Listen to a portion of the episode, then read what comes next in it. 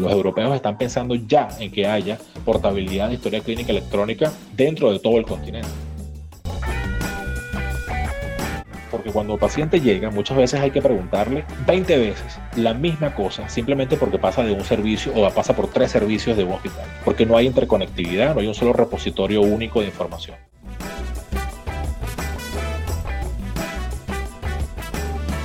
Si algo se niegan los médicos y son muy reacios es a perder su tiempo en cosas que no funcionan.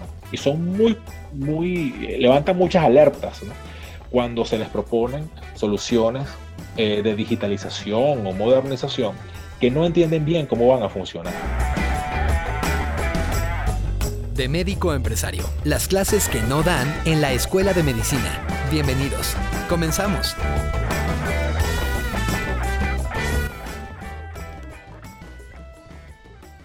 Bienvenidos a una nueva edición del podcast de Pegasi, en donde buscamos apoyar a los profesionales de salud en su transición hacia modelos digitales. En el siglo XXI, la información es el nuevo petróleo, lo que mueve el mundo. Soy el doctor Luis Aspurua, el director de investigación e innovación de Pegasi. Hoy hablaremos con Raúl Aular, médico emprendedor venezolano que tiene como uno de sus retos lograr la transformación digital en el sector salud. Raúl es médico cirujano egresado a la Universidad Central de Venezuela y máster de administración en el IESA, en el Instituto de Estudios Superiores de Administración. Ha sido gerente de proyecto en McKinsey y también ha trabajado en el sector público, ha apoyado el, sector público en varios países de América Latina. Es fundador y director de distintas organizaciones prestadoras de atención médica y profesor invitado del IESA ha tenido experiencia trabajando en Venezuela, Colombia, República Dominicana y Perú. Publicó en la revista Debates en el IESA el artículo Transformación Digital en Salud, cómo hacer rápidamente viable lo inevitable, en el cual fue seguido por un excelente webinar eh, titulado Tecnologías Digitales y la próxima frontera de la medicina, el reto de la transformación digital. Hoy estaremos hablando sobre este tema, la transformación digital en salud. Raúl, buenos días, qué bueno tenerte con nosotros. Cuéntanos un poco cómo es eso, cómo, cómo es que el cambio es irreversible y cómo pues eh, todavía lo que es la historia médica sigue siendo eh, lo predominante en la región. ¿Qué tal, Luis? Bueno, muchísimas gracias. Un, gusto compartir con, la gente de Pegasi sobre todos estos temas que están copando el, interés de los sistemas de atención médica y va a, todo indica que este interés va a subir eh, en el futuro. Em, esa pregunta eh, es común escucharla. ¿Por qué dices que es inevitable? O sea, un, un, juicio tan, tan categórico, ¿no? Y, coloco y, le pongo ese adjetivo, que esta transformación, la transformación digital del sector es inevitable, porque hay fuerzas extraordinariamente poderosas que están llevando a que efectivamente sea, mm, no exista un escenario en ningún caso, no existe un escenario en el que uno pueda visualizar que algún sistema de atención médica en el mundo va a quedarse analógico, va a quedarse en papel para siempre. O sea, eso, eso no existe. Nadie está pensando que eso pueda suceder. Todo lo contrario. Todos los escenarios lo que nos indican es que muy pronto, en, en los próximos años, debe venir una gran ola de digitalización de lo que no está digitalizado ya. Y esa irreversibilidad, esa inevitabilidad del proceso descansa fundamentalmente en tres, en tres elementos. En primer lugar, el mundo está migrando, y hay un interés muy fuerte hacia sistemas de atención médica basados en valor. Esto está impulsado fundamentalmente por el hecho de que los costos de la atención médica están subiendo desde, la, desde, desde, la, desde décadas de manera continua, permanente, y no están subiendo en términos eh, absolutos, sino que están subiendo en términos relativos al, al tamaño de las economías. Es decir, las economías de los países crecen y los gastos de salud crecen por encima de la velocidad con la que crecen esas economías. Entonces, el gasto de salud va ocupando un espacio cada vez mayor del Producto Interno Bruto de los países. Y esto hace que ya muchos hayan llegado a la conclusión de que es una tendencia completamente insostenible. El caso más eh, paradigmático es el caso de los Estados Unidos, en donde se está acercando el 20% del Producto Interno Bruto de la economía más grande del mundo, sin que haya resultados que realmente justifiquen eh, o el gasto que se, está, que se está teniendo. Pero esto sucede en todas las economías europeas, en todos los países de la OECD, y ya se sabe, y todo el mundo sabe, que hay grandísimas ineficiencias en la manera como se organiza la prestación de servicios de atención médica. Uno de esos temas es la concentración en un modelo de fee for service, es decir, pago al proveedor por servicio prestado. Eso está migrando a un sistema de pago por valor entregado al paciente. Esto es, no te voy a pagar por cada procedimiento que hagas, te voy a pagar por una medición objetiva de resultados de la intervención clínica en el paciente en una condición, en un, ciclo completo de atención médica. De manera que si tú logras maximizar esos indicadores con una minimización de los costos por paciente, se paga más. Pero tú no puedes hacer más procedimientos sin que ese, ese aumento en los procedimientos tenga un impacto directo en los pacientes, porque nadie lo va a reconocer. Entonces, las tomografías en exceso, las resonancias en exceso, las intervenciones no claramente indicadas tienden a desestimularse enormemente, porque se cree que hay una gran cantidad de procedimientos en exceso, no justificados en el sistema, que están elevando los costos de manera insostenible. Pero para poder medir esos indicadores de manera exhaustiva, precisa, auditable, sin discusión, eh, y de una forma integrada al flujo de trabajo del equipo clínico, es necesaria la digitalización. Se requiere historia clínica electrónica y se requiere una medición eh, de indicadores continua, completa, exhaustiva e integrada dentro del flujo de trabajo de los pacientes. Entonces, el impulso hacia la atención médica basada en valor impulsa la digitalización de los sistemas. Por otra parte, tenemos que la tecnología para que esto se dé ya está disponible. Teníamos años en los cuales eh, se estaba utilizando una tecnología que aún realmente no estaba perfectamente madura y eso trajo como consecuencia eh, una serie de malas experiencias en las experiencias tempranas de adopción de historias clínicas electrónicas y sistemas de información hospitalaria. Eh, hubo una serie de experiencias que fueron un poco traumáticas, sobre todo porque todavía no se tenía una madurez tecnológica completa con las velocidades de Internet que la medicina requiere. Pero eso ya está resuelto. Realmente la tecnología ya está disponible. Y es posible implantar este tipo de sistemas de una manera armónica y sin que sea disruptivo para el trabajo del equipo clínico. Por último, y como gran catalizador que, hace, que ha hecho esto, le puso el punto final de la irreversibilidad, tenemos la aparición de la pandemia por COVID-19. La aparición de la pandemia, de una pandemia por un virus desconocido, era algo que estaba eh, comentándose ya desde hace una buena cantidad de tiempo. Sin embargo, nadie sabía exactamente cuándo iba a aparecer. Apareció.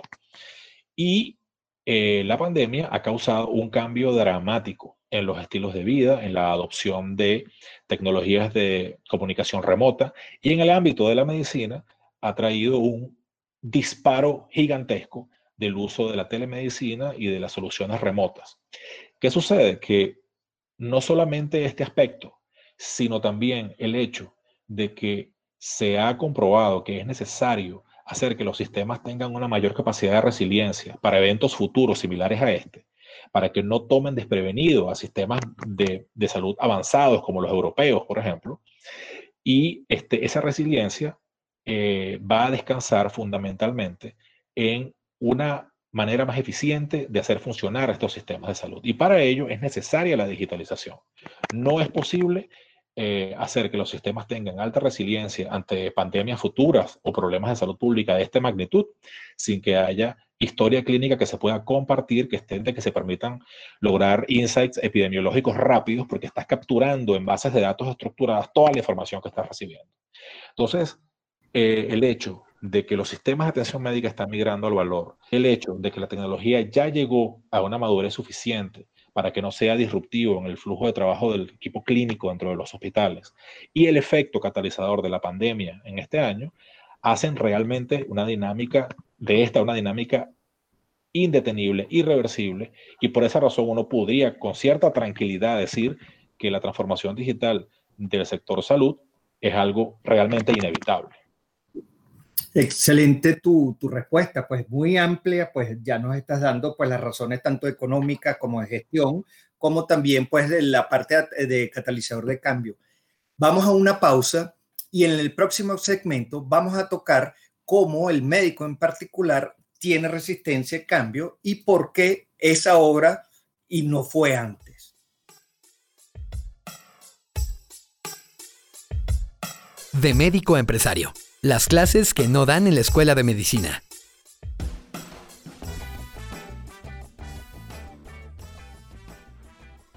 Continuamos con la segunda parte del podcast con el doctor Raúl Aular, hablando de todo lo que es transformación digital. Raúl, vamos a tratar de tocar en esta segunda parte cómo las tecnologías de información en salud, las TICs, han sido como las pruebas diagnósticas para los hospitales o centros de salud, o podríamos llamarlos sistemas de salud, los cuales están ineficientes y enfermos.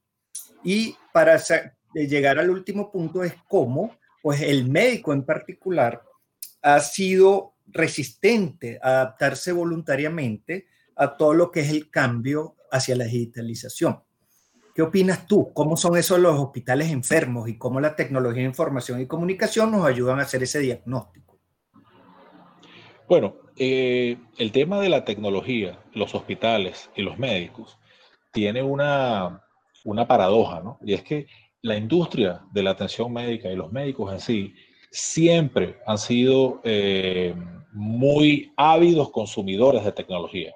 Y en los hospitales y en los consultorios, normalmente hay una tendencia, un sesgo, si se quiere, a utilizar la tecnología más avanzada disponible. Pero estamos hablando de tecnología diagnóstica, tecnología terapéutica, tecnología aplicada a la atención médica. En lo que se refiere a las tecnologías de información, para usarlas este, desde el punto de vista gerencial, para el control de las operaciones, para la estandarización de los procesos, en eso la industria de la atención médica tiene un retraso importante. Ya muchísimas, muchísimas otras industrias ya han entrado en procesos de automatización y digitalización clarísimos, mientras que la industria de la salud tiene un rezago. Y no es un rezago eh, solamente en, nuestras, en nuestros países, es un rezago que se da en todo el mundo completamente. ¿Qué pasa? Eh, buena parte de ese rezago tiene que ver con el hecho de que muchas de las tecnologías que se han estado aplicando no estaban suficientemente maduras y realmente este, dieron una serie de resultados mixtos la, la, expectativa de que la digitalización del sector puede capturar, permitir la captura de grandes eficiencias, siempre ha estado allí y siempre ha sido este, muy claro que esa oportunidad existe. Pero la, la madurez de las tecnologías aplicadas eh, solo recientemente ha llegado al punto en el cual realmente comienzan a hacerlas este, muy, muy útiles. Eh, tenemos muchas experiencias traumáticas, eh, muchas experiencias de equipos clínicos completos utilizando historias clínicas electrónicas digitales. Ha sido una experiencia más bien asociada a lo que llaman el síndrome de burnout, que es los médicos absolutamente exhaustos por la cantidad de formatos eh, y, planillas y, el tiempo que tienen que dedicar llenando información para las compañías de seguro, para los sistemas, etc.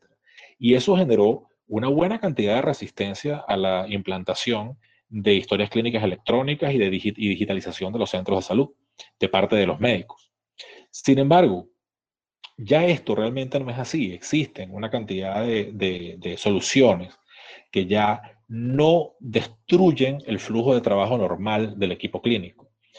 Por otra parte, existe la tendencia a pensar que los médicos son personas tradicionales que se niegan de, entrada al uso de la tecnología. Y sinceramente creo que eh, esa es una posición que no es muy saludable tener, porque si algo se niegan los médicos y son muy reacios, es a perder su tiempo en cosas que no funcionan. Y son muy muy, levantan muchas alertas. Cuando se les proponen soluciones eh, de digitalización o modernización que no entienden bien cómo van a funcionar. Eh, muchos de los promotores, muy entusiastas promotores de la digitalización, eh, no han conocido realmente la complejidad operativa de los hospitales. Y la complejidad operativa de un hospital es muy grande, es una de las operaciones más complejas. Es este, pacientes que están eh, enfermos, tienes una operación de hotelería, tienes servicios de 24 horas, tienes alta tecnología funcionando al mismo tiempo y tienes decisiones urgentes con un contenido emocional muy importante tanto para el médico como para el paciente como para los familiares. Toda esa, esa mezcla hace que eh, sea necesario tener una capacidad de respuesta, una fluidez en los procesos que muchos sistemas originalmente no tenían. Y muchos médicos reaccionan eh, con escepticismo ante las nuevas propuestas. Sin embargo, eh, esto, esto realmente ya está resuelto. Esto se puede implantar, las velocidades de Internet existen, los sistemas están y cada vez hay mayor conectividad entre los eh, equipos y los servicios dentro de los hospitales. Hablar del tema de la resistencia de los, de los, de los, de los médicos. Es entonces un tema que, que, que, no se debe considerar como, como algo, de, algo, algo que, que, los médicos aprenden en las escuelas de medicina o que es algo cultural. Es algo muy pragmático y que tiene muchas explicaciones. Eh, de manera que es preferible dedicarse a desarrollar soluciones que de verdad se implanten adecuadamente antes que atribuir a razones culturales razones estructurales o razones inamovibles a resistencia de los médicos. Es mejor dedicarse a ver el problema y, asegurarse de que de verdad se está resolviendo un problema antes de entrar en fundamentalismos de ese tipo. Por otra parte, es muy claro, hay muchas estimaciones que nos dicen que el funcionamiento de los hospitales en este momento eh, implica una inmensa cantidad de ineficiencias. Se sabe que hay una gran cantidad de procedimientos que son innecesarios. Y si a eso le sumamos el hecho de que la información clínica normalmente, en muchísimos casos, se mantiene aislada en los distintos servicios del hospital, la ineficiencia se multiplica enormemente. Porque cuando el paciente llega, muchas veces hay que preguntarle 20 veces la misma cosa, simplemente porque pasa de un servicio o pasa por tres servicios de un hospital. Porque no hay interconectividad, no hay un solo repositorio único de información. Esto dentro de los hospitales pasa y pasa a nivel nacional, a escala nacional, porque tampoco hay un repositorio único de información que permita que la información del paciente viaje con el paciente a cualquier hospital al cual vaya.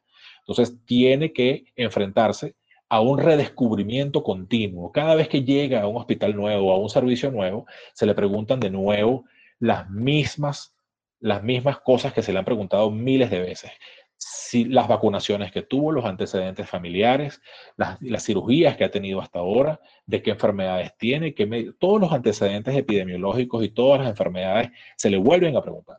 Esto es pérdida de tiempo, esto es más tiempo perdido en este, trámites administrativos, esto es eh, falta de, de, de, compartir información.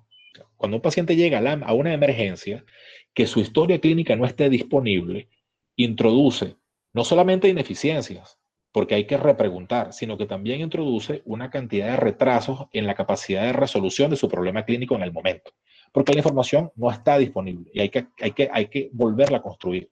La solución a esto es la historia clínica electrónica y que esté disponible en todo el hospital y más aún en todo el país.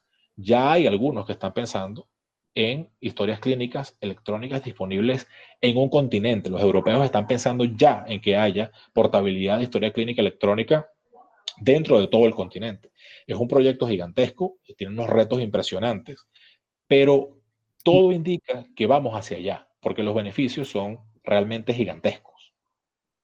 Ok, fíjate qué interesante todo lo que estás comentando, de que definitivamente es inevitable que nosotros vayamos a toda la parte de, pues, digitalización de todo lo que es la información, ya tenemos la madurez tecnológica y ahora lo que hay que eh, pues, convencer a los médicos escépticos de que toda la etapa del burnout ya pasó, ya hay fluidez tanto de todo lo que son el desarrollo de soluciones funcionales por un lado y por otro lado, pues la, la conectividad es mucho mayor que hace 10 años esa curva de aprendizaje ya se, ya se, ya se corrió. E, excelente. Entonces, mira, con esto terminamos pues, el, eh, pues tu entrevista y tu, pues toda esta cantidad de información valiosa que nos has dado. Pues no hay otra cosa que agradecerte por tu tiempo y por pues todo este aprendizaje que nos has dejado a todos nosotros. Con esto cerramos este episodio de transformación digital. Muchas gracias, Raúl. Bueno, para mí un, un gusto eh, Luis, muchísimas gracias por la, por la invitación. Y nada, seguiremos compartiendo en el futuro porque esto, esto no se va a detener. Esto va a traer nuevas cosas y, y se va a tener que discutir muchísimo más sobre el tema en el futuro con toda seguridad. Gracias, un gustazo. Muchas gracias. Ok, ok, la clase se termina por ahora. Esto fue De Médico a Empresario, las clases que no dan en la Escuela de Medicina.